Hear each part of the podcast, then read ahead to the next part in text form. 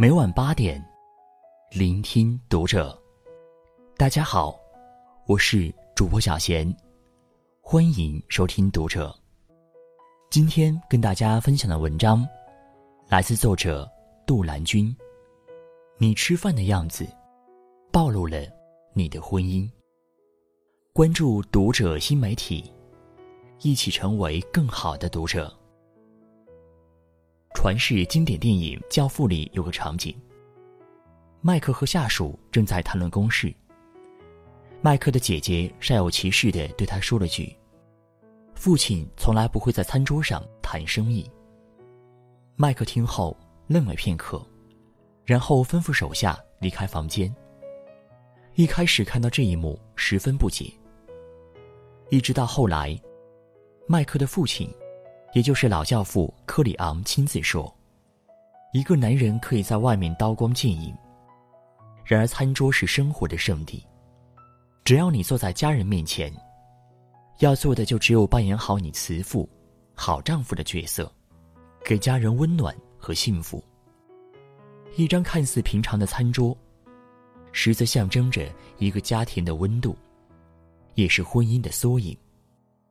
感情的真理，不在别处，就寓居在一粥一饭的烟火气之间。餐桌上的温度，藏着婚姻的幸福度。三毛曾说过：“爱情，如果不落实到穿衣、吃饭、数钱。”睡觉这些实实在在的生活里去，是不容易天长地久的。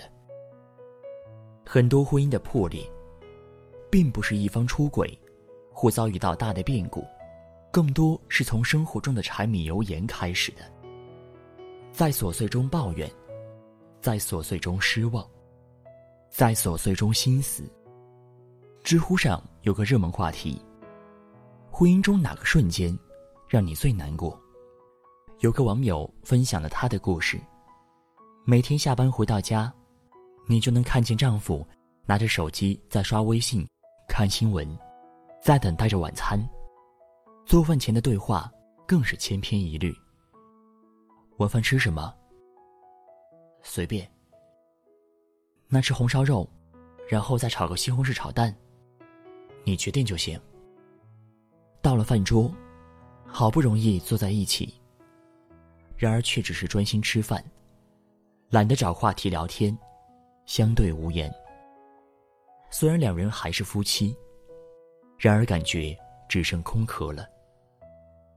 所谓婚姻幸福，就藏在生活的点滴细节里，也并不需要天长地久的情话来装饰。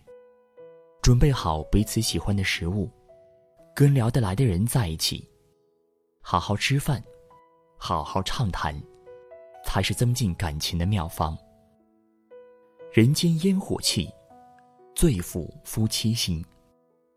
现在不少年轻人吹嘘所谓新潮的婚姻模式：厨房装修的很华丽，然而却从来不开火；下馆子和叫外卖填饱三餐。我负责赚钱养家，你负责衣食住行。不是失了烟火气，那就是让婚姻职责分明。著名节目主持人李咏，最大的志向就是，老婆孩子热炕头。每次哈文在厨房忙活饭菜，李咏说在旁边等着，口水都要流出来了。黄磊近些年在电视和电影方面的邀约不断，可以说是事业季的大丰收。然而他依然坚持回家，亲力亲为下厨做饭。妻子孙俪不会做饭，在他眼里。是一种可爱。孙俪怀孕期间，黄磊便每日专心研究食谱，变着花样给她做好吃的，结果最后两人都胖了不少。夫妻之间的感情，其实再朴实不过了。一屋，两人，三餐，四季，就是最好的告白。和爱的人每天一起吃饭。那就是最好的陪伴。一蔬一饭，皆是生活；一勺一菜，都是爱。余生，要跟能暖胃的人在一起，最好的婚姻，莫过于有你陪我立黄昏，有你问我粥可温。一生很短，找个能温暖你的胃和灵魂的人在一起，生活就会变得明朗又可爱。看钱钟书先生与杨绛先生之间的互动，一定会被餐桌上的小细节所打动。杨绛陪钱钟书到英国读书时，初来乍到，很不适应。一大早，他还在睡梦之中，然而钱钟书早已在厨房忙活了起来。很是笨拙的煮了鸡蛋，烤了面包，热了牛奶，还沏了红茶，轻轻叫醒杨绛后。在床上摆上小桌，将早餐放到桌子上，杨绛这样就可以在床上吃早餐了。杨绛说：“这是我吃过最幸福的早饭。”很多年以后，也许会忘记不少婚姻的美好瞬间，然而那个厨房里忙碌的身影，却能够意志清晰。吃的是饭，暖的是心。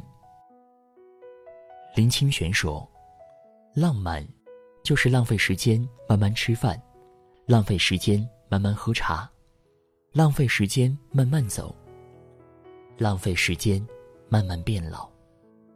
餐桌是烟火气，也是经营感情之所。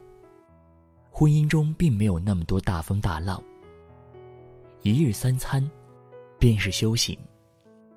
也许我们忙碌奔波一生。”只为找到一个能在柴米油盐的琐碎中相濡以沫的人，一起做菜，好好吃饭，认真相爱，长情到老，如斯足矣。